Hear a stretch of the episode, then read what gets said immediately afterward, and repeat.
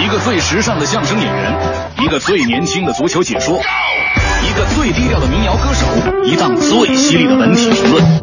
每天早晨，徐强为您带来强强言道。今日文娱知多少？欢迎收听强言道。大家好，我是徐强。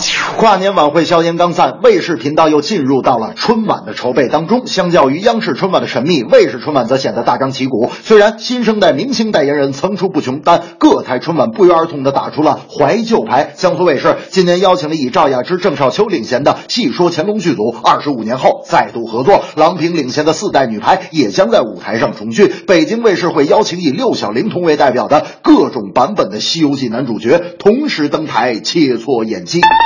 春晚是中国人寻求年味儿的方式之一，无论演什么，都能让大家回忆起一年来的酸甜苦辣，也侧面反映了中国社会的快速变革。跟央视春晚比起来，如今的地方春晚也大有当仁不让之势，既有偶像明星吸引年轻朋友的关注，又有老演员、老曲调把长辈留在电视机前。无论是你看春晚，还是你陪父母看春晚，都能达到阖家欢乐的效果。总之，没有刻意的噱头，只有情怀的梳理，是各大卫视猴年春晚的基。基本原则。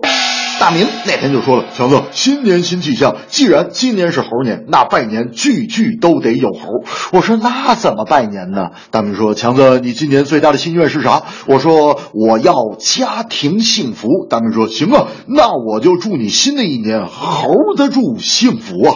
我说：“好，好，好，好。”哎呀，大明你可真能编！哎，你新年有啥心愿没？大明说：“我就实际的很多，我就希望今年能瘦一点。”我说：“行啊，那我就。”祝你新的一年里尖嘴猴腮。中职篮第三十轮，四川主场战辽宁，最终辽宁队以一百一十一比九十四战胜了四川队。但由于比赛提前进入了垃圾时间，压哨时辽宁的李晓旭啊投了一个三分球，令四川的哈达迪非常不满意，并要拳脚相向。在被工作人员拉开之后，又向李晓旭吐口水。另有一个记者打扮的人在李晓旭身后不停追骂，并在他身后进行攻击。随后又若无其事的从球员通道回到赛场边。而此时，无论是比赛监督还是现场保安，都已不知去向。中职篮的赛场暴力可谓老生常谈，但这种不专业的行为可以分两个方面说。首先，在比赛进入垃圾时间，四川队赢球无望的时候，场上一些四川球员已经出现了情绪无法自控的情况，这一点体现了球员心理素质的不专业。另外一方面，球员不能自控，说打就打，球队尊严何在？一个记者装扮的人冲进球场内破口大骂，袭击李晓旭，至今还未找到。球场和联赛的管理又如何体现专业？我觉得比赛看的是竞技的魅力，而不是。是愚蠢的行为。大明那天就说了，这个 CBA 辽宁队可以啊，主场十一胜四负，客场十二胜三负，最近又来了一个九连胜，这成绩喜人呐。我觉得吧，好的成绩单就是一种骄傲，一种气场。其他球队还没比赛，一看积分榜的成绩就闻风丧胆呐。赶明儿啊，我就在我车屁股上也贴一个成绩单。我说你车身上贴啥成绩单？大明说就这样写，本车剐蹭三十三次，三十二胜一平零负，我看谁敢靠近我。这正是卫视春晚筹备忙，怀旧理念新风尚，赛场暴力又发生，管理疏松不应当。卫视春晚全家乐开怀，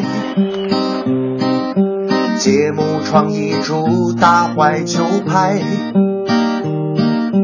你有郑少秋戏说乾隆。西游记六小龄童，球员职业精神最可贵，有效控制自己的行为，球场管理疏松不应当，谁为联赛做个好榜样？